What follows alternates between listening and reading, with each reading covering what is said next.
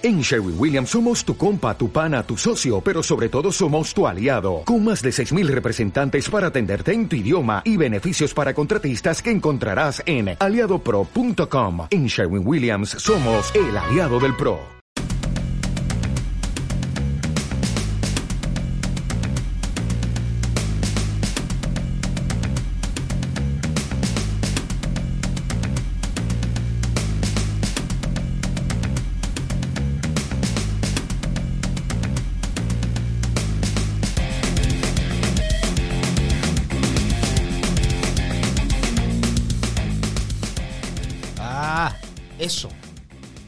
Estamos en una emisión más de Status Culo. Eh, un videoblog de micrófono visible que usted ya ubica desde enero de este año. Manix. Ya llevamos más de 40 emisiones de este programa, no hemos parado. Por más que hemos tenido adversidades, hemos tenido este, que yo he estado muy ebrio, que muy crudo. Siempre se ha logrado grabar a tiempo. No hemos, no hemos atrasado ningún episodio, ¿verdad, Chino? No, no se ha trazado ninguno. Ahora sí es de los pocos podcasts que, a pesar de tu apretada agenda, no lo hemos, este, no hemos pospuesto nada ni nada. Siempre sacamos algo. Sí, caray. Estamos ahí dándole lo mejor que podemos para que usted disfrute de este contenido eh, status culo, donde sea que lo disfrute Spotify, que YouTube, que MySpace, donde lo escuche, aquí estamos. Eh, se fue el internet, mi querido chino. Se fue, bueno, no se fue el internet, se fue Fue parte del parte del- internet. que es una parte muy grande, Ah, muy grande. Yo diría que el día que el internet tuvo muerte clínica, murió y volvió a la vida, estuvo muerto varias horas y regresó. ¿Como cinco o seis horas? Chingo, güey, sí. Hasta me hablaste por teléfono. Sí, te abrió por teléfono. Como si fuera esto los 90, Manix. Y sí, ¿eh? O sea, tuve hoy varias llamadas telefónicas, como, como, Sí. no, como si, Sí. como en el pasado. Sí, yo tenía hoy justo que hacer igual como varias eh, reuniones y estuve llamando y mandando mensajes de texto como si fuera 2007, güey. O sea, me sentía en la prepa, en la, uni- en la, en la universidad. Yo ni fui a la universidad. A la- en la, me sentía en la prepa, en la secundaria, otra vez. Mandando mensajes y hablándole a la gente que estimo, Manix. Yo tenía fácil, no sé, como unos 10 años que no mandaba un SMS. sí. Y mandé, raro, mandé un, un S. Ah, Juan Carlos, este. Juan José, perdón, Juan José Covarrubias me mandó un SMS para avisarme que ya iba a subir el video al, al Dropbox que tenemos para cine y alcohol y todo. Claro, en Chavos Banda. Chavos banda. Canal Chavos Banda, sígalo. Tenemos varios contenidos allá. Cine y alcohol, obviamente. Herejes el podcast. Eh, Emiliano Gama, políticamente promiscuo. Eh, y los que vengan, Manix. La maldición gitana Maldición está también Gitana. por ahí. Y estamos en este contenido que es eh, Status Culo de Carlos Vallarta, en el canal de Carlos Vallarta, obviamente, si usted quiere verlo. Aquí nos encontramos todos los miércoles a las 10 de la mañana, o bien lunes a primera hora, literal, 12 de la noche se estrena si usted es eh, suscriptor exclusivo del contenido. Status Culo Platino, para que vea antes que nadie. ¿Cómo estás, Manix? ¿Cómo te ha ido esta, estos días? Bien, bien, bien. Este, hemos estado trabajando arduamente, trabajando duro. Hoy que estamos grabando eh, este status culo, eh, en la mañana vino a grabar también Emiliano Gama, entonces ahí este, tuvimos sesión doble de grabación. Eh, pues vamos a mitad de semestre en la universidad, Ah, sí, cierto. vamos a mitad de semestre y ya está el run run fuertísimo de que va, de que pronto regresamos a las aulas. Eso, Manix. Ah, Vas a, hasta FES. Hasta Catlán. A Catlán. Cámara, man. Ay, claro, pues sí, pues es que eh, eh, el, el, este, el vocero, uno de los tantos voceros oficiales del gobierno, este, eh, Javier Alarcón, Uf. tiró fuerte la semana pasada contra las universidades públicas, ¿Qué dijo? contra el, el Instituto Politécnico Nacional, la ¿Qué universidad. dijo este hombre, Manix? Dijo- Lo siguiente, y cito, A ver. que eh, a pesar de que la mayoría de, las- de la educación pública ya estaba regresando a clases, las universidades públicas se negaban a volver a las aulas. Y dijo también que eh, se ha gastado tantos millones de pesos del presupuesto público en pagar a los maestros y, y que no y que a pesar de que no se ha regresado a las aulas. ¿Y qué se cree ese Que, pendejo? o sea, que, que vivan sin su sueldo, todo chido. o sea, estaba insinuando levemente de que no estábamos dando clases. O sea, nosotros seguimos dando clases en línea. ¿Que por qué les pagaban? Que por qué le estábamos Hijo, pagando, se estaba gastando tanto del presupuesto y que este estas instituciones no habían re- regresado a clases. Así de, ¿cómo? ¿Qué pasó ahí? Y, mis, y mi Zoom y mi, y ¿Y mi mis 50 mil pesos? ¿Qué? Pero estaban dando clases, bueno, tú estuviste dando Yo estoy clases dando en clases, línea, ¿no? clases en línea, este, también tanto en las instituciones, eh, bueno, en la UAM y en, la- en el IPN, también clases en línea. El de hecho el IPN anunció que ya empezaba esta semana un, un este, un modelo híbrido para volver a clases. Ujú. Eh, eh, la hazaña y el dolo con lo que di- con ese con que dicen el asunto de que le seguimos pagando a los maestros y no van a la escuela. ¿Cómo son? ¿Cómo son? Todo O sea- por todo por una un, un asunto pues político, ¿no? O sea, el Claro. presidente está este Que se gaste lo menos posible. que se gaste Como buen escorpión. que es el Ah, presidente. que son tú, es este Sí, el máster. Arturo Rodríguez, el yo y el presidente cumplimos el mismo día. Entonces, los tres somos escorpión. No sé cómo es el máster, pero entiendo el peor del dinero del presidente. Pero también que no mame, no es su dinero, es del país. Ah, sí. Impuestos que usted y yo, eso decía la nota, impuestos que usted y yo ponemos cada día en, la- en las este, al- a, través del este de las compras y de lo que se nos descuenta para que los maestros sigan cobrando a pesar de que no están yendo a la universidad. Pues no se puede. ¿Qué esperan también? Pero estuvieron, estuvieron dando clases en línea y durante toda la pandemia, Manix, ¿fue las clases en línea o hubo un periodo en el que no hicieron Marzo clases? del año pasado, marzo de 2020, no, de 2019. Ya va, ya va un año y medio casi. Sí, este, en cuanto decretaron el, el rollo del, este, Sí. de la sana distancia, ahí también se pararon las clases. Y desde ese momento se empezaron a dar las clases en línea. En línea. Este, por lo regular, bueno, ahora, con esto, con las nuevas tecnologías, tú te, Claro. bueno, por lo menos, al menos yo me organizaba con mis alumnos, haciendo, a pesar de que estábamos yendo a, a- a clases presenciales, nos organizamos a través de un grupo de Facebook y ahí nos poníamos a, a compartir este unos momazos, ¿no? No, Compartíamos material y este pues ese fue el medio que utilicé para empezarles a avisar de que íbamos a empezar las clases en línea. Entonces Claro. por ahí les mandaba la liga de Zoom. A la fecha les sigo mandando la, la liga de Zoom por un grupo de Facebook y nos ponemos de acuerdo para seguir las clases en línea. Entonces, este, pues llevamos ya un año y medio así. Es, es complicado, güey. También no es cualquier cosa, güey. Tenemos un chingo de. eh, de pero primero, el, el país tiene. ¿cuántos, cuántos, ¿Cuántos tenemos de millones de habitantes? ¿150? 150. ¿130? Un chingo de habitantes. Que obviamente, por más sana distancia que quieras tener, pues obviamente va a haber un punto en el que va a ser muy complicado tener esa sana distancia. Y creo que es necesario, hasta cierto punto, que la banda vaya y se regularice en sus clases. No sé, la verdad que le digo. O sea, la verdad es que es un tema muy ajeno a mí. Yo, yo afortunadamente.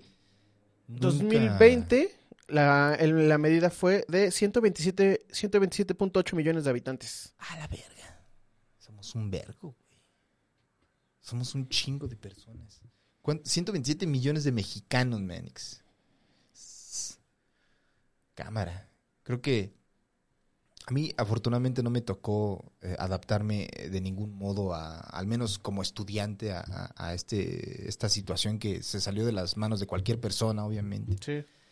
pero creo que me parece de las principales cosas que tenían que atenderse era la educación. No podías dejar a la banda, a los niños, a todos los estudiantes en el nivel en el que estén, sin Mm. clases, güey. Era, era muy complicado, muy difícil. Muy difícil. Se intentaron ahí varios, este, pues varias estrategias. Se, se intentó esto de la educación a distancia. Se retomó este asunto de la, de que era muy famoso, no sé, cu- cuando éramos chicos, lo de la telesecundaria, pero ahora Ah, para sí, todos. Este, En la tele, que la habían las clases, ¿verdad? Las clases en la, en la Es tele. Eh, se, se implementaron varias estrategias. Mm, No podemos decir ahora mismo si el resultado fue positivo o negativo, pero pues se mantuvo, se Sí. mantuvo el asunto del- del- de la educación y gradualmente se está regresando, pero, o sea, ahí el, el asunto, bueno, el- el- eh, al que me refiero en la noticia fue como la hazaña de decir de, de que le seguimos pagando y no ¿Cómo están haciendo nada. Así de, güey, ¿qué pedo? Está- nos, nos matamos, nos... Porque, o sea, no sé, a lo mejor yo tengo 36 años y me pude adaptar rápidamente a un Sí. modelo híbrido.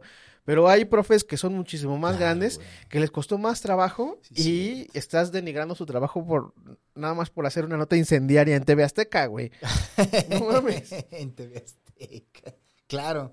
Y luego también es como muy complicado para la banda. O sea, ese es el punto de vista desde el- lo político, ¿no? El, el impacto político que tiene el hecho de que los maestros estén haciendo clases de ese tipo. Y falta también el impacto educativo que va a tener en la banda que tuvo que adaptarse año y medio a hacer clases, a tomar clases desde- a distancia, que me imagino que va a ser muy complicado. A menos que usted obviamente haya educado, eh, se haya educado en una telesecundaria, sabrá y entenderá un poquito más y dirá, ah, esto ya lo he visto antes. ¿Qué, qué, qué, qué más nuevo? ¿Qué, ¿Cuál reto me estás presentando? ¿no? Pero si no, obviamente va a ser más difícil para la banda que lleva años eh, haciéndolo en vivo. Yo me imagino, me imagino obviamente desde mi ignorancia, perdóneme usted, pero me imagino que debe ser el doble de complicado, porque yo cuando iba a clases me acuerdo que era, estás en, en clase presencial, ¿no? Y estás escuchando lo que el maestro o la maestra tiene que decir y medio entiendes o entiendes mucho, pero de repente se te mete como un pensamiento, incluso estando en vivo, ¿no?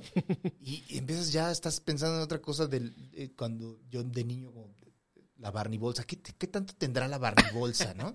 Y el maestro te está diciendo, los quebrados son de este tipo, y estás escuchando, pero no estás escuchando porque estás pensando otra cosa. Y ahora imagínate en tu casa, es más complicado, me imagino. Y tienes muchísimas más distracciones. O sea, eh, de entrada al salón de clases se supone que es eh, un espacio para te- que te concentres. O sea, hasta la forma en la que está este, acondicionado el salón de clases es- Claro. está hecho para que te concentres en la persona que está al frente diciéndote las cosas. Sí. Ahora, estás en tu casa, en el comedor de tu casa, porque no tienes un, bueno, la mayoría no tiene un espacio acondicionado. Estás en el comedor de tu casa, con tu carnalito al lado Claro. este, con tu mamá, ade- además de poniéndote el ojo, este, haciendo algún Haciendo el quehacer y todo eso. Entonces tienes un montón de, de, este, De distractores. de distractores Claro. en- que no te ponen, o sea, ¿Tú les dejabas tarea, Manix, en esta temporada que te tocó dar clase a distancia? sí, le- bueno, en realidad la tarea eran ya los elementos de la evaluación, o sea, con las tareas les calificaba, o sea, que tenían que hacer que, que su videíto, que su cápsula, que su Claro. podcast, que su todo esto. Entonces, ya con eso, con eso los calificaba, porque si no, no, no- era Era complicado. Era muy complicado hacerles Claro. un, un asunto de, la, de la- uno evaluarlos. ¿Cuántos, ¿Cuántos alumnos tienes tú en una clase? O sea, ¿solo tienes una clase o tienes varias? No, tengo un, un, este, una clase al semestre. O sea, es un grupo ¿De cuántos alumnos son? de más o menos? 21 alumnos, este, por lo menos este semestre es de 21 alumnos, y dividido en cuatro horas a la semana. Dos, de, dos los martes y dos los jueves. Y entonces, este, y en el siguiente semestre, que es semestre par, es los lunes y los miércoles igual. Dos horas, este, digo, cuatro horas divididas en dos. En los lunes y los miércoles. O, o sea, pero esto lo hacías incluso cuando estabas trabajando en el radio. Ajá. Verga, Manix, haces un chingo de cosas, güey. Es que Bueno, a- a- tenía que a- Sí, no, apañarme bien. las manos. Está bien, está bien, porque, hijo, luego yo me da mucha pena, güey, porque luego digo, yo estoy cansado y no hago nada, güey. Es como, estoy... bueno, no, sí hago, sí. Soy, soy padre y es, es muy cansado, es muy cansado ser papá. Si usted es papá, me entenderá. Es muy cansado estar lidiando, porque te levantas en la mañana preocupado, porque si la cagas ese día, tu familia se puede morir. Eh, improvisas lo mejor que puedes, pero si la cagas en una cosa, tu familia puede morir, manix. Es que tener hijos, perdón, a lo mejor es una opinión bastante extrema, pero es este, o ser padre, es estar cuidando de una persona que constantemente está al borde de la muerte. Todo el tiempo. Y, aparte no solamente tienes que cuidar que no se muera, sino que aprenda lo que tiene que aprender en la escuela. Al mismo tiempo hacer la, la tarea con él y hacerle de comer y esto será nutritivo, no es nutritivo, lo, cuántos dulces se puede comer al día. Es como un chingo de cosas que tu cabeza está como procesando con todo el tiempo y es de verga, güey. ¿Lo estaré haciendo bien? ¿Lo estaré haciendo mal? Es bien complicado, güey. Bien complicado. Y nadie te enseña, o sea, porque tú, por más que, que tú di- digas, ay, voy a tratar de imitar lo que hacían mi- Sí. mi- mis padres, pues dices, no, porque lo que hacían mis padres conmigo ya no aplica con lo Claro. que con lo que tenemos que hacer ahora. Sí, Entonces, sí, sí. güey, Ya no veas la tele. Ok, ya, no, ya ni hay tele, papá. Ya, ya- aquí ya la tele ya no existe, brother. No sé de qué estás hablando. Hay ahorita el, que el Nintendo Switch, que el iPad. Pero también tienes que hacer tu tarea, pero mi, mi tarea es en el iPad. Es muy complicado, güey. Bueno, o sea, a distancia. Mi hijo tomaba las clases en, en su iPad, me acuerdo. En el iPad, órale. En el iPad, güey. Y ya se conectaba acá y estaba en su clase. Y era bien difícil, güey. O sea, estar, estar con tus hijos por todas las clases O sea, si de por sí es complicado lidiar con la tarea, verga, lo complicado que es lidiar con la clase en vivo y la tarea al mismo tiempo. No, y, y además, o sea, no sé, a nosotros nos tocaba cuando íbamos a la clase presencial, no sé, en la primaria o en la secundaria, o sea, cambiaba de hora y cambiaba de maestro, pero, o sea, siempre estabas como en el mismo lugar. Ahora te tienes que conectar a distintas ligas para tener las distintas clases Ah, o, o, o- o cómo es. Bueno, Leoncito, que es un niño que tiene cuatro años, Ajá. sus clases solo es una liga. Ah. Entonces todas sus maestras se metían Llegan a la liga. ah, ajá, ok. y era como una sesión y luego, ok, se acabó la clase de español. Ok, chavos, ya me voy, nos vemos luego. Y 15 minutos después se conectaba la maestra de inglés y hacían su clase. Y luego la maestra que les daba eh, matemáticas. ¿no? Bueno, no sé, números. Luego siento como que a los niños, no sé, Manix, como que luego siento que León está viendo ahorita cosas a los cuatro que yo veía a los ocho. No sé si yo era más idiota o él es más listo. ¿Está viendo que las multiplicaciones? Sí, güey, el otro día los vi viendo cosas de quebrados y la ¡Oh, no mames! güey, esto yo lo aprendí a los pinches 10, o sea, y este güey tiene 4. Creo como, como que es una aproximación, ¿no? No sé, no sé. Tiene igual cuatro años y ya sabe hacer quebrados. Uf. Ya está haciéndole, no lo sabe hacer, pero, o sea, me acuerdo que lo vi, estaban diciéndole las fracciones y la verga y Ajá. con dibujitos les ponían. Pero me acuerdo que yo eso, a lo mejor no me acuerdo muy bien de mi kinder, pero eso lo vi como en tercero de primaria, güey, y muy general. Nos ponían dibujos a huevo. Aquí tenemos una pizza y tiene ocho pedazos. Y estos dos pedazos son dos octavos. Ajá. Eso, ¿no? Y luego, si tienes eh, otros dos, son dos y son dos cuartos y la verga. Y era como de, ok, medio lo, medio lo entiendo. Ajá. Pero verlo ya más jóvenes, digo, verga, güey. Qué putiza para mí. Yo no, yo, en el kinder era este los colores, aprender a escribir Sí. y ya, güey.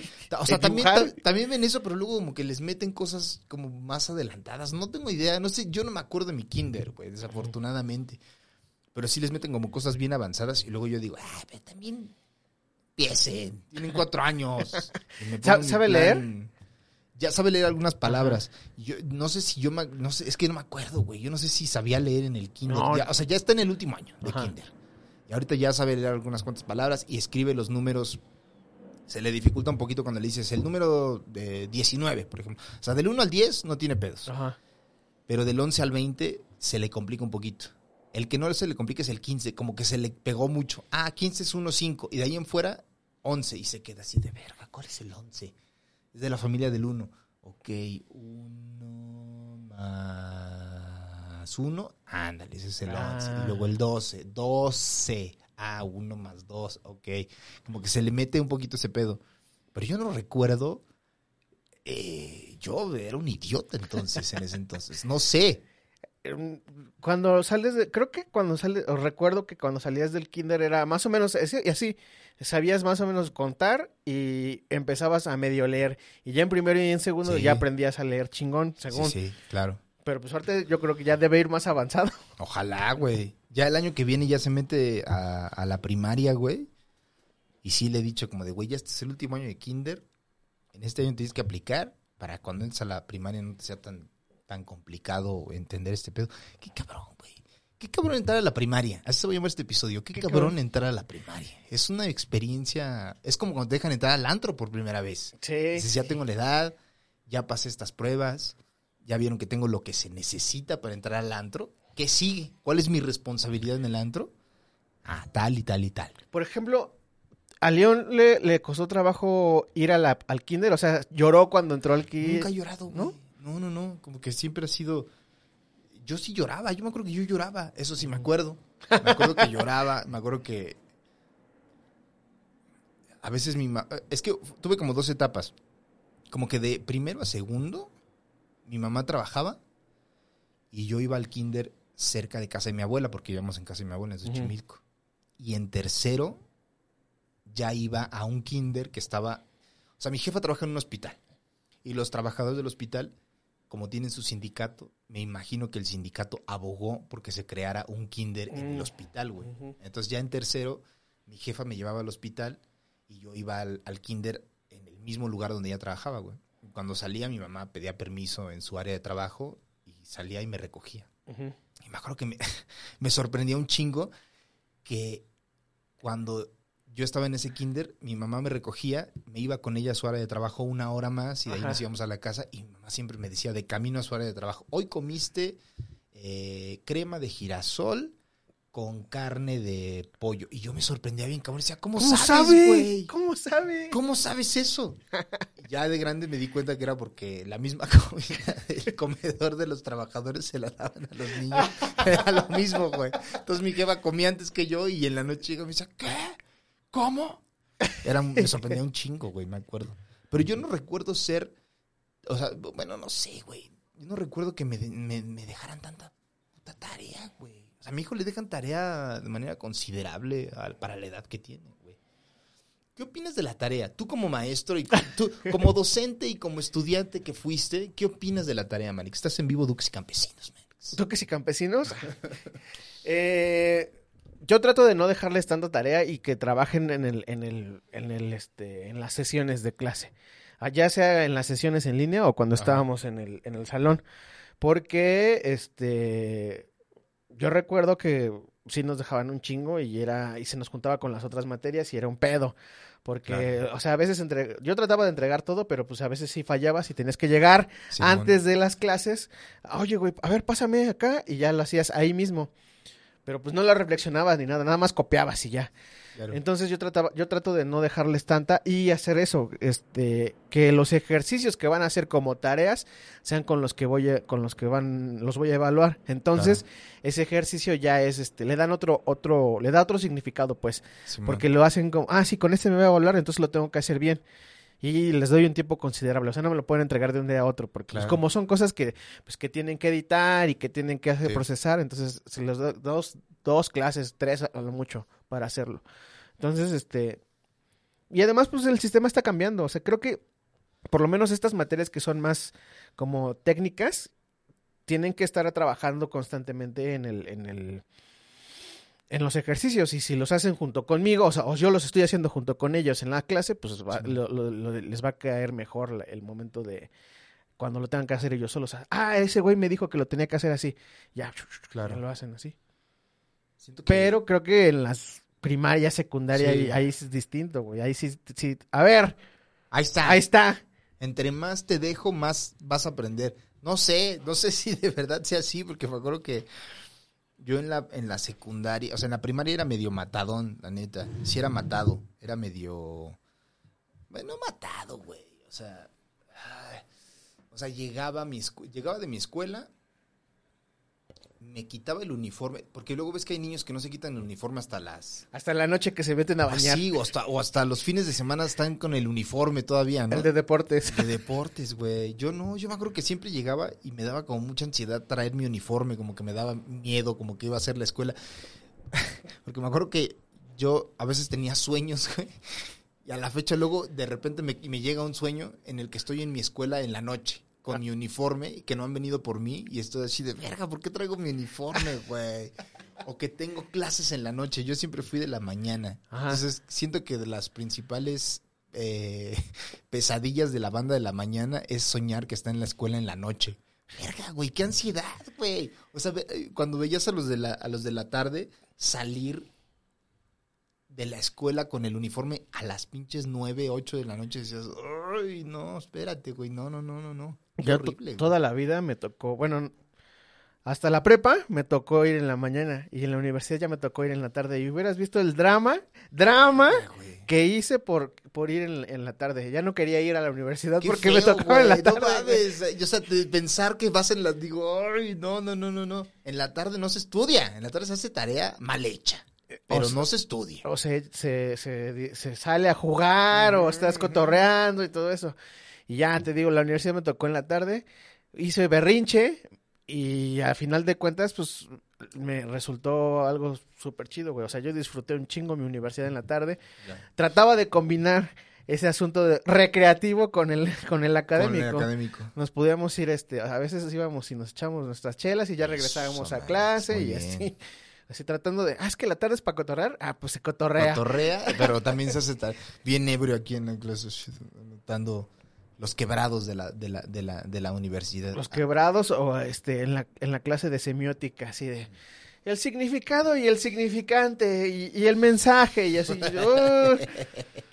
A mí no, güey, a mí siempre, siempre me tocó en la mañana, afortunadamente. Bueno, no sé, porque, o sea, como yo iba en la, en la prepa abierta y podía tomar clases a la hora que quisiera, siempre y cuando entregara las tareas a tiempo Mm. y los, los ejercicios. O sea, los ejercicios no tenían un horario de 12 horas, sino de 24, porque hacías tus ejercicios en la clase y te decían, tienes que entregar este, este día para esta materia. Pero la mayoría de los maestros en la prepa abierta en línea Ujú. nos decían, al final de la semana tienes que entregar esto, esto y esto y esto. Y ya, era un poquito más fácil. Entonces me acuerdo que yo me levantaba y como eso de las 10, 11, me metía y acababa como a las 3. Entonces para mí era como, para no meterme en el pedo de hacer escuela en la tarde, lo hacía en la mañana. Pero en la, en la primaria me acuerdo que sí, acababa mis clases, regresaba a mi casa, me quitaba el uniforme, agarraba mis cuadernos, hacía mi tarea y como a las 4 ya estaba libre, cuatro y media, y ya, hacía mis pendejadas de la tarde. Ajá. Me bañaba en la noche, al día siguiente me iba a la escuela en la mañana y lo mismo, así era. Nunca fui como, sí era medio matado en la, en la, en la primaria, y en la secundaria ya cuando pasé a la secundaria, yo me acuerdo que en la primaria, güey, ya, ya ni siquiera sé cuáles son los horarios de las primarias hoy en día, güey. Entras a las 8 y debes salir como a las 2 de la tarde, ¿no? Dos, tres. Bueno, ahorita creo que hay una, una modalidad en donde tienen el, hor- el horario ampliado y salen como hasta las 4 o 5. A la verga, Pero, güey, ¿En la primaria? ajá, o sea, terminan a las 2 de la tarde y, y 4 o 5 son como actividades extras. Entonces les dan, de, les dan de comer y cosas así. ¿Neta? Ajá. Pero por lo menos el, el horario que era como el tradicional y el que a mí me tocó era, no sé, 8 de la mañana, 2 de la tarde. Ahí me tocaba en la primaria. Yo fui en primero y en segundo en escuela pública. Y era como de las 7 a las doce y media. Uy, desde, desde las 7, 7 es Sí. como horario de secundaria. Sí, en la primaria era 7 a 12, 12 y media, güey. Ajá. Y cuando entré a la escuela eh, privada, que privada entre muchas comillas, porque era una escuela. Yo creí que mi, mi jefa pagaba como 4 mil de colegiatura, una cosa así. Y le pregunté hace poquito, me dijo, no, eran 1500 de colegiatura. Y me acuerdo que incluso hasta quedó debiendo, no sé si terminó pagando la escuela, perdóname, Colegio Hernán Cortés, centro de Tlalpan. Ujú. Probablemente quedé debiéndole dinero, pero eso es problema de mi madre. Cóbrele a mi madre. Era de, cuando en la, en la pública era de 7 a 12 y media y en la, en la escuela privada era de 7 a 3, güey. En la primaria, güey. Era un chingo, era, era dos horas y media más de lo que hacía en la, en la pública. Ujú. Y luego en la secundaria era igual, de 7 a 3. Era un chingo de tiempo. De 7 a 3, una hora más. Yo me acuerdo 7 a 2, de lunes a jueves, y de 7 a 1 los viernes. Los la viernes, En la siete secundaria. Nosotros el único viernes libre que teníamos era el último viernes de mes, porque íbamos a misa, güey, porque mi escuela Ah, sí, que tu escuela era, este, Era católica. católica. ¿no? el último la de- viernes de mes. Ah, pero ese en la secundaria ya era la de... No, eh, es que yo entré a la escuela privada de tercero de primaria a tercero de secundaria. Fueron seis Ah, años en la escuela católica. Y el último viernes era misa, pero iban los grupos en un horario distinto. Entonces eh, íbamos a, a tu clase, en la primaria te tocaba normal y como a media era en la primaria el último viernes de mes el recreo y después del recreo te ibas a misa a misa. y regresabas y supuestamente tocaba como una hora más de clase, pero ya nadie hacía nada. ¿Iban todos sudados a misa? Sí, ¿Después del recreo? todos sudadotes, güey. Me acuerdo que íbamos, es que pinches madres, güey. O sea, las religiosas de mi escuela, porque la escuela estaba pegada así, güey, neta, en el centro de Tlalpan está el colegio Hernán Cortés, que a la fecha, si mal no recuerdo, sigue ahí. Ahí está. Ajá. y como, ¿qué será? Cuatro o cinco loca eh, pues, terrenos a la derecha, en la misma calle, la calle de Miguel Hidalgo, me acuerdo todavía. Y enfrente está la parroquia, o sea, todo era muy católico. Estaba la escuela, al lado había una tienda, y de este lado, uno, dos, tres, cuatro, cinco, estaba la casa donde vivían las madres. Y las madres tenían un chingo de varo. Un chingo. Tenían como 16 habitaciones y su casa tenía una pinche fuente y la Ajá. verga. Y el día que nos tocaba misa, estábamos en la escuela y de ahí caminábamos con la maestra, una religiosa que nos llevaba a misa en la casa de las madres porque tenía una parroquia, aparte Ah. de las habitaciones y su pinche patio enorme y sus dos camionetotas con chofer Wow. tenían su, su, su, su capilla y nos daba, nos daba misa el, el padre Serraima, ese era su apellido, Serraima, Se raima. viejísimo el señor. Nos contaba que él era de España y siempre decía, "Oh, vamos a usar la misa y había una parte en la misa en la que siempre decía, ¿por quién quieren este, ofrecer esta misa? Y se armó como un chiste interno entre nosotros que era, güey, siempre alguien dice que por mi abuelita que está enferma. Entonces ya, cuando íbamos a ir a misa decíamos, ¿quién va a decir ahora que su abuelita está enferma? Y llegamos a misa y yo, güey, que su abuelita ya estaba muerta. Yo, padre, por mi abuelita que está Y ya sabíamos. Entonces cuando el güey lo decía, pues nos, nos daba risa como muy internamente, pero sabíamos quién había sido el hijo de puta que había dicho que su abuelita estaba enferma. Ah, qué chido, güey. O sea, fuera de la represión y las pinches eh, amenazas de que te vas a ir al infierno, era muy cagado, güey. O sea, Sí. creo que yo ahorita a la fecha no sería, o no tendría la, la opinión que tengo de la religión si no hubiera estado en esa escuela, la neta. Muy cagado, güey, muy, muy cagado. Pero hay otras escuelas que son religiosas igual, que esas sí te llevan como a misiones y vas como a otras... Pues creo Otros que estados, los güey. este los salesianos, ¿no? Los salesianos son los que pues, esos güeyes hasta donde recuerdo, porque ten- tenía varios amigos que eh, fueron su, su educación básica, estuvieron ahí. Ellos lo primerito que hacían al llegar era ir a misa, Todos los días. los, todos los días. Y ya después, este, ya empezaban con las clases. Las clases los daban algunos profes y algunos eran los, este, los mismos padres. Y este, y sí, al- en las vacaciones de verano, pues iban a los, este, al curso de verano, pero era con los, este, Con los sacerdotes. con los sacerdotes. Ah, no, la mía no era, no era tan, tan, tan, tan religiosa.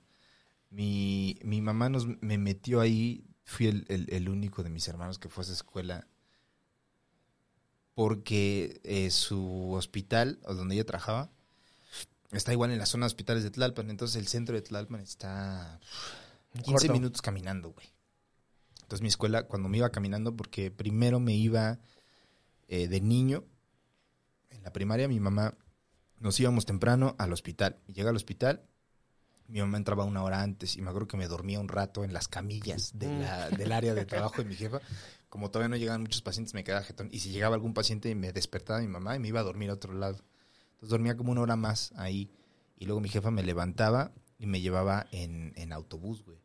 Qué rifada mi jefa, güey. Pedía como chance en su, en su zona de trabajo. Tengo que llevar a mi hijo. Me llevaba, llegaba a mis clases y ya, como estaba cerca, me podía ir con amigos, güey. Entonces, de regreso, sí me iba, como ya había más sol y la verga, me regresaba al hospital caminando con mis compas.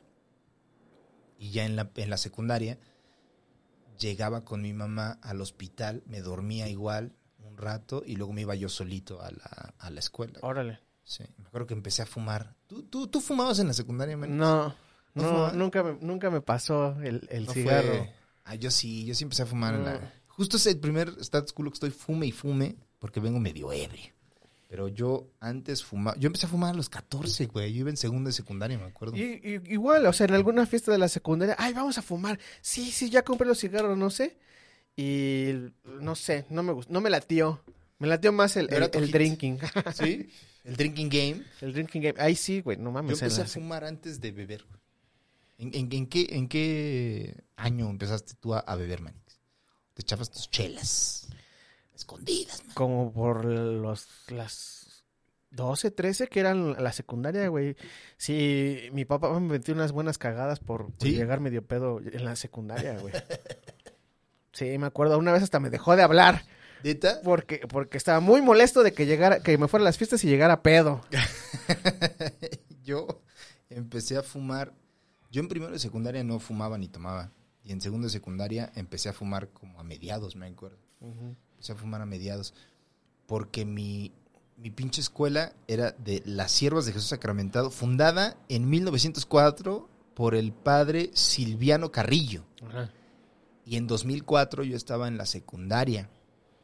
Y se cumplieron 100 años. En noviembre. Verga, me acuerdo muy bien. Tal vez estoy mal, pero bueno.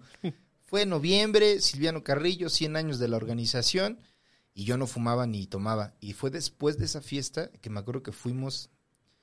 O sea, está, está el colegio Hernán Cortés en el centro, y ya le estoy ya dando ideas. Si hay algún niño que esté viendo, no lo haga, por favor. Pero está el colegio Hernán Cortés y al lado del colegio está eh, varios lugares de comida en el centro de Tlalpan y pegados a esos lugares está el parque Sor Juana Inés de la Cruz. Y en Sor Juana Inés de la Cruz íbamos todos después de clases en la secundaria, me acuerdo que ya mi jefa me daba más chance de quedarme ahí valiendo verga a pendejear. Me acuerdo que vimos unos compas fumando y me, me acerqué y me dije, pues vamos a fumar. Les dijiste, préndeme, pásame uno, ¿no? Regálame uno, Sí, ¿no? y era como, ¿y ¿cómo, cómo se fuma? Ah, pues es bien fácil nomás. Eh, bueno, ojalá no haya nadie viendo esto que no tenga que fumar, pero era nomás te lo metes y respiras, me dijeron. Y ya, como si respiraras con la boca. Y dije, ah, ok, a ver. Lo intenté y dije, ah, verga, sí es cierto. Y empecé a fumar un chingo, güey, me acuerdo, en segundo de secundaria. Y en, en tercero de secundaria fue cuando me embriagué por primera vez con dos cervezas la- latas de modelo. Ajá. La primera me la chingué, la segunda otra vez y ya estaba bien pedo. Y me dieron la tercera y me acuerdo que me quedé platicando con un compa y me sentí como muy raro, pero muy feliz al mismo tiempo. Ajá. Y ya no le tomé la tercera, la tenía llena. Y luego fuimos a tomar, fuimos a tomar a casa de un compa. Y antes de que llegaran sus jefes, me dijo, ya van a llegar mis jefes. Y me quitó la chela y la vació en el, en la- en el drenaje. Ajá. Y no me tomé la tercera, pero con dos quedé muy ebrio, me acuerdo. Yo creo que a mí por eso me gusta la- más la cerveza, porque las primeras pedas que me puse, es que esos güeyes con los que me juntaba en la secundaria eran así de, ay, se sentían muy acá, ¿no? Sí. Y bebían tequila, güey. Ah, Tequila, güey, chingale, no sé qué. Uf, a la fecha no, no, me, no me late ese pedo del... Y ya yo cervecita, con la cerveza, descubrí que, agu- que aguantaba más con la cerveza y que no, no, había más chance de no llegar tan, este, Claro, Tan mala bestia. a tu casa. Y entonces ahí ya fue como, Sí. como el, el, el equilibrio, güey. Pero sí fue este, fue complicado. Fue complicado, güey. Sí, yo también, yo también, pues a la fecha, pura chela. De vez, en- bueno, ya no, güey, ya hace un rato que no tomo eh, champaña, man, porque era muy cagado. Me ¿Qué tomas? No, pues cerveza y champaña, como desde abajo hasta lo más pinche cabrón, nada en medio, güey, ¿no? Pinches eh, dicotomías bien marcadas, güey. Y a la fecha ya no le, ya no he bebido champaña, pero sí empecé, le, le agarré el gusto ya haciendo stand-up. O sea, fue como desde los 16 que ya medio bebía, pura chela, y hasta los 27 que empecé a, a agarrarle gusto a la, a la champaña. Es que qué sabroso es la champaña. Sí, no, la verdad es que no la he probado. Es que es como, como, como, como, como dulce, como seca, como. Nosotros sí pedíamos la Moet blanca. Y empezamos a agarrarle el gusto durante la gira de Furiañera 2017. Jonás y yo, verga, cómo nos embriagamos, man. Nos embriagamos hasta más no poder. Y me acuerdo que nos dijeron, la que tienes que pedir es la Moet blanca. Ajá. Pedíamos la Moet blanca y llegaba y nuestras copas y ah, vamos. Pero ya siempre la pedíamos después de que ya estaba yo muy ebrio. Ya habíamos tomado un chingo de chelas. Ajá. Y decía Jonás, ya, güey, ya. La champaña, vamos. Pedían la champaña y siempre la, la indicación era, traiga la champaña, pero no, me- no me traiga la puta bengala de mierda. No quiero que se enteren que estoy pidiendo champaña porque me daba como, ah, como que llega el mesero Ajá. con su mierda esa. Entonces llegaba la, la champaña y nos servíamos y siempre perdía el conocimiento, siempre. Me, me chingaba, me había chingado como siete chelas, me chingaba cuatro o cinco copas de champaña y ya valía verga, güey. Me quedaba tirado en el sillón y se me olvidaba el pedo. Y justo para no tener el problema de verga, ¿qué fue lo que hice anoche? Dejé de pedir champaña hace como unos dos años. Hace como dos años que no me empedo con champaña, güey. Pero qué delicia, güey. Sabe muy, muy delicioso. Nada más que luego, cuando estás crudo con champaña, eh, vas a mear, o a menos a mí me pasaba que iba a mear y mi- mis meados olían a la champaña. Entonces como que tenía una regresión así de la verga y decía, ay no, güey, no vuelvo a tomar champaña. y fin de semana después, una champaña, venga, de una vez. Yo creo que ahora sí ya lo guardé como para una etapa muy especial. O sea, si hay algo que tengo que celebrar que, que me siento muy chido, champaña, vámonos. De hecho, me regaló, fue, grabamos, ah, pues el especial en- hace poquito. Al de Dios, Dios está muerto, ¿no? Dios está muerto, lo grabamos. Y fue Chepetrón. Ajá. Y me regaló una botella de champaña que no he abierto. Está todavía en mi casa. Me dijo, te la regalo, manis, cu- cuando tú lo consideres. Y la fecha la tengo en mi casa. Estoy esperando que sea una fecha chingona. Champaña, vamos, celebramos todos, pero en casa. Porque ahorita estamos Yo vi al, a- ese día vi al Chepetrón. O sea, él entró en la, en la, en la primera en la función. primera función. güey, Sí, güey. Y yo entré desde la segunda. Que, que ahora que salga, cuando lo vea, eh, la neta agarramos casi todo de- el material de la segunda función, porque la, la primera estuvo rara, güey. ¿Sí? Bien, bien rara, porque como que era... ¿No pegaba? No pegaba, porque el- los primeros dos especiales fueron en teatros, donde la gente sabía que iba a haber un show. Ajá. Y este como era, era más un foro de televisión, ¿no? Ah, sí. Y tenía como las cámaras muy presentes en medio de la gente. Y, y la primera función fue como de, ¡ay, verga, güey! Estuvo bien rara. Como que la gente sabía que era un programa de televisión. Se sentía más como un programa de televisión que un show. Ajá. Entonces como que no sabían qué pedo y había mucha luz y la gente como que se sentía rara. Y para la segunda función les dijimos, güey, sentí este pedo en la primera, porfa, hay que intentar aminorar la carga de que esto es como un compromiso, sino un show. Ajá. Y subieron y así- e hicieron sus eh, ejercicios con la audiencia y se dijo que esto era como más, un pedo más relajado y salió mejor. La segunda salió bastante suave. Oye, ¿y León, te llovió un chingo, güey. ¿Cómo? ¿En León? Ah, sí, qué pedo, güey. Tuvimos el show en León este fin de semana. Eh, verga, güey. Hicimos. eh, Maru cerró estas fechas y cerramos un chingo de fechas, afortunadamente, para tener ya eh, varias, eh, varias presentaciones donde seguir desarrollando el material que está quedando muy sabroso. Y en León nos llovió. Fuimos a dar show en León, en el Foro del Lago, que es un foro al, al aire libre. Y todo bien. Pero también nos decían los, las personas con las que nos asociamos, güey, como que esta fecha tiene mucha interacción en redes, pero no se ha vendido como esperábamos. Y los últimos tres, cuatro días nos dijeron que empezó a llover mucho, güey. Es que se puso bien culero el bajío, güey. Eh, en Querétaro está inundado este Tequisquiapan, güey. Hay este eh, Muy cabrón, güey. Y aparte, era un lago. Y a- a- me recibí unos mensajes ahí que me decían, güey, pero es que está lloviendo. Y, y el día anterior a la fecha que teníamos, me dijeron, güey, llovió un chingo ayer y se inundó. Y en el foro del lago, como es un lago, pues puedes subir el nivel del agua y la verga. Y sí nos sacamos de pedo. Yo me saqué mucho de pedo. Pero también dije, güey, pues si ya está, güey, ¿qué verga hacemos? Pues ni pedo, le damos. Dimos el show lloviendo la gente estaba ahí sentada con su paraguas, ¿Paraguas? o su impermeable, soportando la, la lluvia, pero estuvo chingón. O sea, salió, salió bueno. Eh, recibí eh, la mayoría de los comentarios positivos. Pero sí, obviamente, yo en mi cabeza decía, güey, si voy a un show de comedia y me está pinches lloviendo todo el tiempo y estoy ahí intentando concentrarme en lo que es la risa, pues va a ser complicado, güey. Sí, no, o sea, no podemos hacer nada, güey, no podemos... ¿Cómo verga le hago? Esto no es la película de Geotormenta para tener una pinche máquina ahí en el cielo que evite cuando llueve y cuando no. Entonces fue muy complicado, pero también muy chingón, güey. La banda se rifó muy cabrón. Y les, les dije al final del show, voy a regresar el año que viene, que ya es eh, 2022, con pues el último show que tengo que escribir previo a irme a Los Ángeles. O sea, voy a seguir haciendo comedia en español, pero es el último show que hago viviendo y radicando en México y es como muy significativo para mí al menos que la banda se la pase chingón.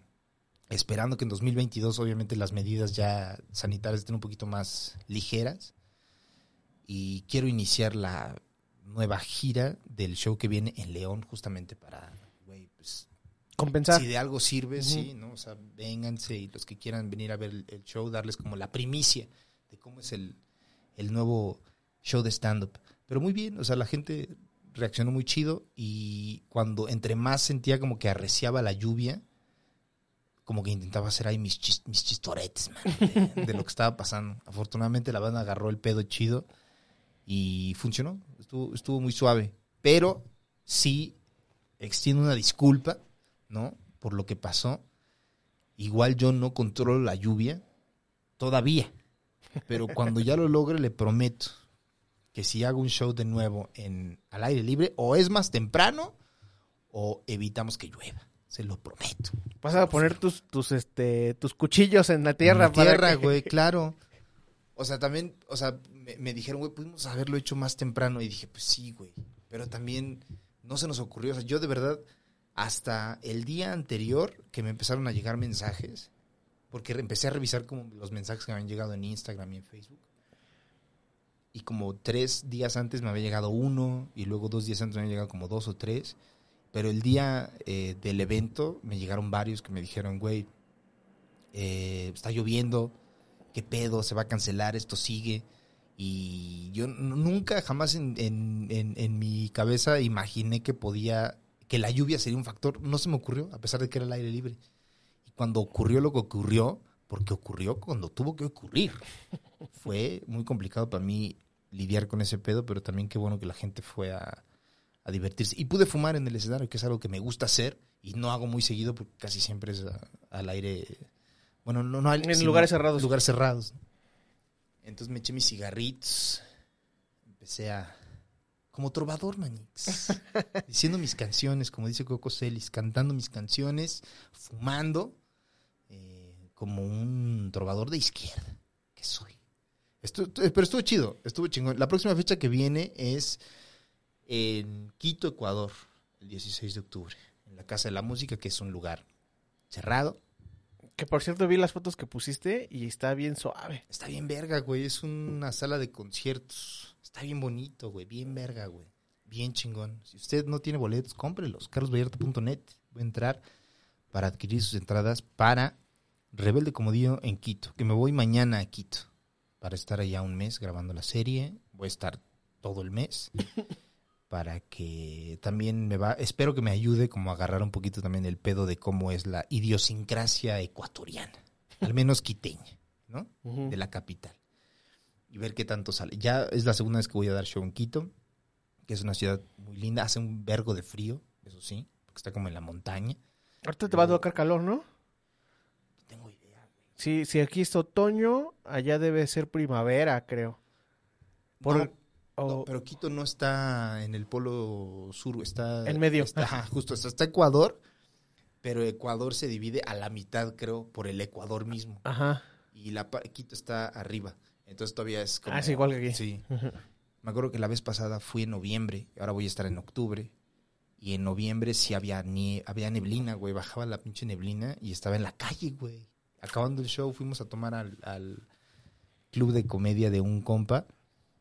Y estaba la puerta abierta, ya había acabado el show que tenían ahí. Estuvimos tomando, platicando. Y salías a la calle y se veía la pinche neblina así en la calle, güey. Ajá. Bien verga, güey, me acuerdo. Silent Hill.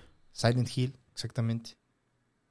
Y eh, llevamos, ¿cuánto tiempo llevamos, Manix? Llevamos cin- 40 min- 48 minutos. 48 minutos, pues, verga, se me ha hecho muy, muy corto, Manix. ¿Qué es lo que más, qué más ha ocurrido en, en la... Ah, pues tenemos a... eh, hoy se anunció que se aplazaba nuevamente la, eh, la audiencia de Ricardo Anaya Ah, después de, de sus este de sus videos, Sus man, y su "No, serie de espérate". Netflix. Espérate, mano, no empieces. Yo vi los videos que han salido y me parecieron muy cagados, como que hablé de hecho con otro comediante, eh, que es eh, Pablo Araiza, y nos mandamos unos mensajitos ahí, me dijo, ¿ya los viste? Le dije, sí, güey. Dije, güey, como que en los guiones tuvo que ver algo un comediante, porque sí hay como unas tomas muy cagadas en las que voltean a ver las cajas y luego regresan a él, pero como que se desenfocan a propósito, o no sé si sea a propósito. Creo, yo también lo noté eso y así dije, eso no lo está grabando una persona, güey. Eso lo está grabando Un comediante. un comediante. No, hay unas cámaras que son este que tú vas dirigiendo con el, con el iPad y, y son, se van Mm. moviendo así. O este, tú le vas dando, no sé, tanto tiempo y se van moviendo la, la dirección, va enfocando hacia donde está. Creo, no, la verdad es que no estoy seguro, pero creo que en el Super Show tenían ese tipo de cámaras que se iban, Ah, que iban ya. enfocando así como. Entonces creo que esa es la cámara que utilizó este Anaya. Anaya, pero le da un toque de así de qué pedo. Está muy cagado, güey. A mí me dio mucha risa. Así de esas cajas y ¡shum! Sí, y luego como que tenían las, las, las formas en las que decía, eh, como que utiliza- utilizaba palabras muy coloquiales, que quién se quedó con la lana, ¿no? Y luego eh, la forma en la que lo decía y cómo hacía la expresión facial me daba mucha risa, güey. Y tenía como que, no, que me dieron los estos... Me da muchísimo coraje. muchísimo coraje. La forma en la que decía las cosas. Creo que, creo que eh, tiene. No sé, obviamente, hasta qué punto haya una credibilidad periodística o verídica de lo que está diciendo. Obviamente, no voy a meterme a ver. Oiga, tuvieron acceso a la Cámara de Diputados. Yo no lo voy a hacer, qué hueva. Pero si alguien lo quiere hacer, adelante. Entonces no sé qué tanta veracidad haya en sus dichos. Eh, pero sí se armó su defensa ahí con, con los propios papeles que le dieron y dijo, sus, dijo su verdad. Sí. A ver qué... Se, ave- se aventó varios, este, reveses, le, bueno, le, le re- le regresó varios, ¿no? El, cuando presenta los documentos de que, y yo fui a la Cámara de Diputados A que me dieran a que un me papel dieran un papel membretado.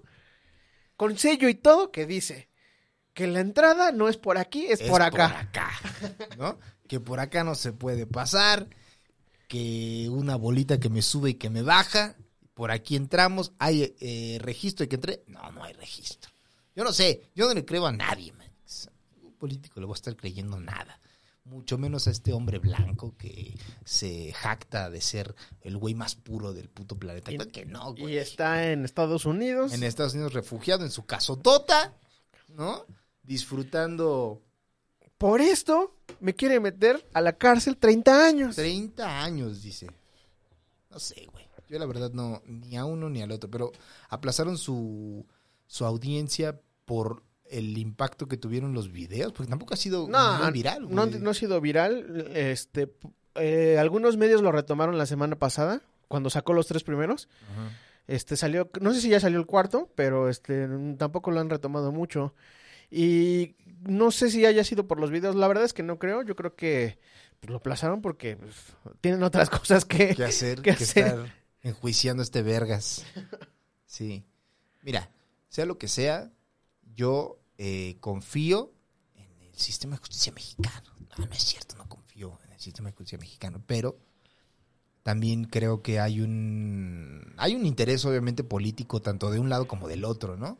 Porque si el otro güey, o sea, Anaya, se le hace de pedo al gobierno, él queda como el pinche disidente de lo que pinta como una tiranía gubernamental y el sistema del aparato del gobierno que se está yendo sobre de él. Tampoco creo que sea así. Y si sí es así, ok, pero tampoco tú eres una blanca paloma que va a venir a solucionar en México y eres el güey más pinche pulcro y, y claro del mundo, güey. Claro que no. El puto partido es una mierda. Votaron por una mierda de reforma y tampoco esperes que la banda lo entienda de ese modo, porque no, güey. O sea, creo que la banda está muy desencantada con el sistema político, sea del partido que sea, como para estar apoyando a este vergas con el tipo de gobierno que tenemos hoy en día. Que también hay crítica al tipo de gobierno que tenemos hoy en día, pero no es, si esto es así, yo hago esto para criticar a este aspecto de la política y me voy a ganar un chingo de seguidores. No creo. Si fuera así, creo que habría tenido mayor impacto del que tuvo realmente. Porque no ha sido eh, las reproducciones así masivas que... No, pues uno- es que además también conocemos la- el tipo de persona que es, o sea, también, como dices, le da- de- tiene también un buen de cola que le, que, que le pisen, entonces, por más que se quiera hacer el, el- el carismático y, hacer, y hacer sus, decir sus palabritas, me quiere meter 30 años a la cárcel y así. Y no, pues conocemos el background y además el pan es... Es el pan. Nah. El pan es el pan. Aquí y donde sea. El pan siempre ha sido el pan, nunca va a dejar de ser el pan. Tendrá iteraciones distintas, pero es el pan. Siempre va a defender lo mismo. Eh, pues nada. Esperemos que usted, si no lo ha visto, vaya a verlo, los videos de Anaya y y se dé un quemón con lo que está diciendo este hombre eh, muy jalado de la oreja. A ver qué tanto le cree, qué tanto no le cree. Y si usted tiene la disposición de hacer su investigación, adelante. Bienvenido. Nosotros no, porque no. Me siento como antivacuna haciendo mi investigación ahí en Google. En Google. ¿Sabes? Entonces, no, pues yo qué verga sé. Solamente sé que no confío en la clase política. Sea de donde sea. Creo que es un sentimiento común en la población mexicana, Manix. Muchas gracias, Manix. Una emisión más. Status culo.